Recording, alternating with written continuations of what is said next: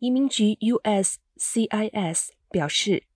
周三开始，其服务中心将接受信用卡支付申请费的范围扩大到所有类别的申请表格。因此，希望用信用卡支付的申请者需要填写 G 一四五零表，信用卡交易授权。移民局去年六月试点推出了信用卡支付的申请费。当时仅限个别申请类别以及地区服务中心，之后移民局几度扩大了试点范围，如今终于扩大到所有类别的申请都接受信用卡支付。